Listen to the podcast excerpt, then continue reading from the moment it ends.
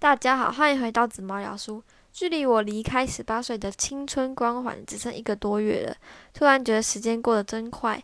回顾过去，一开始十八岁到现在到十八岁尾，说实话，我很满意我的生活，还有我做的任何事情，努力。然后刚开始十七到十八岁的时候，确实没什么感觉，没什么变化。到中间偶尔会有人说：“哇，十八岁真年轻啊！”然后差不多那个时候，我飞快的成长，我才意识到十八岁要好好享受、珍惜。我的朋友大部分都比我大，他们都十九或二十岁，看起来都没什么不同，所以代表十八岁来得慢去得快，剩下一个多月的。因此，今天要分享的书叫做《十六岁的最后心愿》，作者是珍妮·唐涵，皇冠丛书。虽然说我和主角的立场不一样。他是十六岁，然后他十六岁的时候，我专二，正是探索我自己的时候。对我来说是这样，因为我是读五专，不用准备大学，多了认识自己的时间。这也是让我不后悔读五专的原因。一开始天天都在后悔，但目前五专让我觉得是一个礼物，而且是一定要收的礼物。每一年五专都给我的感觉是不一样的，都是一份礼物，充满惊喜的礼物。十六岁的泰莎。他患他罹患了不治的急性淋巴性白血病，剩下几个月的生命了。于是他写下他想做的事，一一把它完成。所有清单主要有十个愿望，那我们就一起来看泰莎是如何完成他的愿望吧。有一天，泰莎躺在床床上，他跟他朋友罗伊说：“陪我一起做。”也没有说要做什么，但他朋友罗伊却一派轻松的说：“好啊。”泰莎给楼一看愿望清单，并说：“但是男生要排第一，因为他还是个处女，不能就这样就拜拜走了。而且他朋友楼一早就不是处女了。”于是楼一把他自己身上的衣服，他自己身上穿超短的红色洋装脱下来给泰莎穿。他朋友楼一跟他说：“有时候能当别人也不错。”楼一帮他化好妆，带他去夜店跳舞。还有离开处女的小圈圈，去完成他第一个愿望。书上当然不是这样说啦，我只是把他说的比较好听而已。在他们出门之前，他爸还不让他去。当泰莎自己都想放弃这个行动时，他朋友真的太厉害了，所以他们才还是成功的出门。罗伊跟他说：“如果你要完成你的愿望，必须学着不守规矩。”你爸担心，就让他担心呢。反正都剩几个月能活了，所以难怪很多人十八岁就是要去体验夜生活，或是一定要喝到爽。但我是纳闷，那些人平常是多压抑，或是被禁止喝酒吗？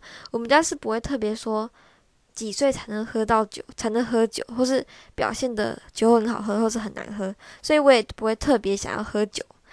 正当泰莎想放弃这个想法，想回家时，害怕离开处女的小圈圈时，罗伊问他：“难道你想回到沉闷的房间，隔天醒来还是老样子吗？这样做才算活过。”所以说，他们就去陌生人家玩了一个晚上。隔天，他告诉罗伊说，他觉得胃不舒服，而且有空虚的感觉，还说他要取消这个清谈，因为太蠢了。但还好，他朋友罗伊说。很有趣，好，但还好，他朋友说很有趣啊，不要放弃。就这样，他完成了第一个清单。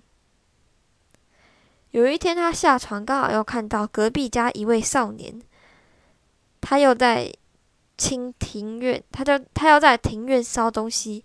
于是他拿了两个鞋盒，里面大部分都是纸，要拿去烧。那位青年叫做亚当，泰莎盒子里面有四年的日记。还有卡片、出去玩的照片，也有那一天罗伊的洋装一起烧了。结果呢，他跟亚当聊一聊天，就变成朋友了。没过几天，医生告诉泰莎说，他的病情不乐观，可能剩下更少天的。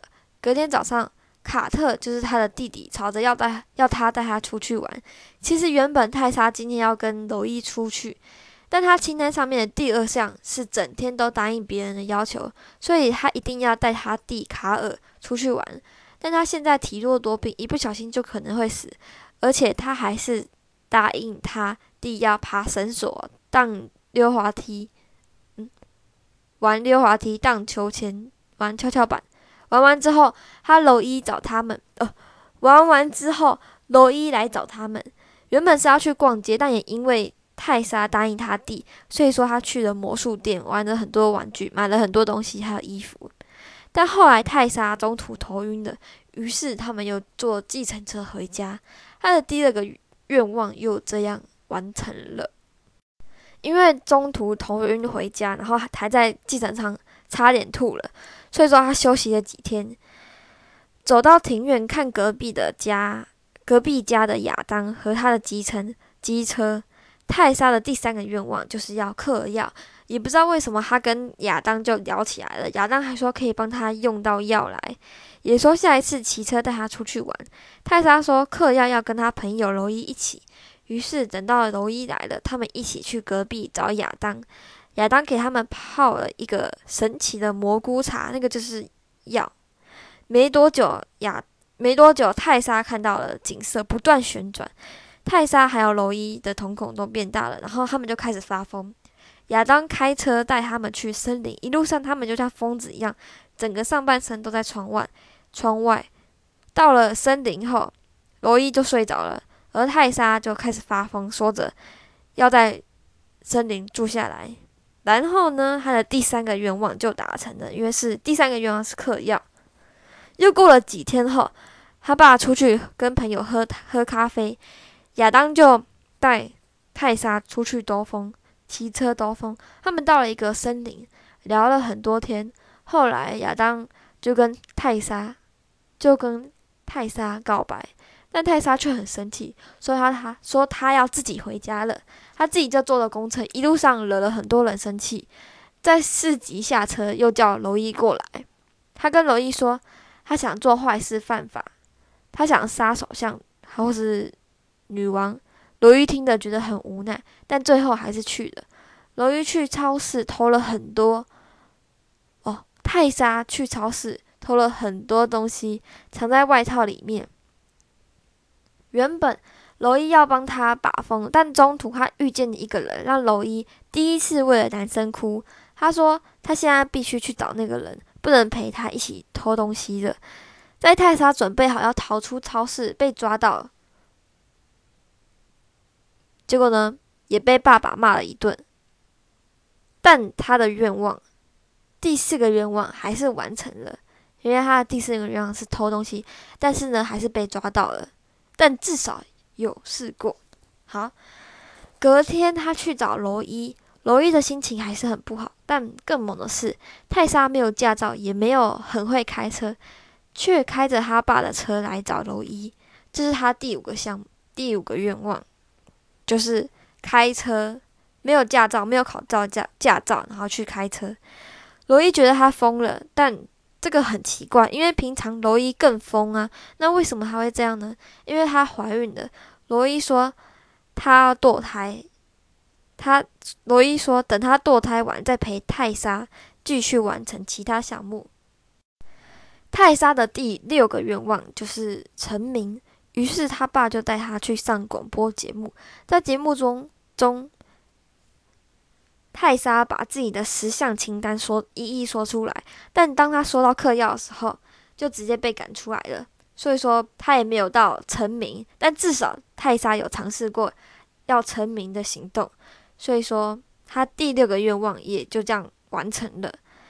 他第七个愿望其实很单纯，因为他前几天。去医院，然后很严重，他爸妈都有来看他。久而久之，他爸妈的互动也越来越亲密，然后呢，感情就慢慢的恢复了。所以说，他的第七个愿望也自然而然的、自然而然的在他家中就完成了。所以，他第七个愿望就是希望他爸妈复合。第八个愿望就是在他第一次认识亚当时就开始慢慢的完成了，那就是恋爱，他们开始交往。然后也互相去了对方的家，还有房间。第九项就是希望亚当来他家住，因为这一项他跟他爸吵了一架，但后来呢，他妈妈还是心软了，同意了这件事情。他没有完成所有的清单，因为第十个清单是看着罗伊的小孩长大。这个故事结尾当然是悲伤的，中间其实我省略了很多小细节，还有一些生活琐事，还有他每天叙述他每一天呼吸越来越虚弱的那些琐事。在他要离开前的的前几天，每一天清单上面的愿望又更多，欲望又不断的涌出，但最后一刻还是全部归零。他的世界什么都没有了，就在一瞬间。如果有，就是中间如果有想自己去看的话，我觉得也可以自己去看。它有很多生活琐事，还有十八禁的东西，有兴趣的话可以自己去看。然后，为什么我要看这本书呢？因为我要离开十八岁的光环了。还有，因为疫情，每天都有好多人死亡。这个故事要。给我什么启发呢？就是我觉得要勇敢跟活在当下，因为有因为都知道自己要死了。说实话，再多做一些害自己身体不健康或是冒生命危险的事情都没差。这种时候会莫名的有勇气，而且会更活在当下，享受任何小事。但其实我们本来就应该要活在当下，还要勇敢。所以我觉得，或许每一天练习死亡，开始不畏惧死亡。一切好坏难易的事都看得比羽毛还轻，根本就不会有任何恐惧。就像网上自己有说，我觉得死亡只是提升维度，只是因为去了我们未知或是不熟悉的世界才会恐惧。那如果每天练习死亡，是不是就才叫活，才叫真的活着呢？真正活着呢？但问题是，我不知道怎么练习呀。或许可以在梦里练习。我最近都会把梦记下来、写下来。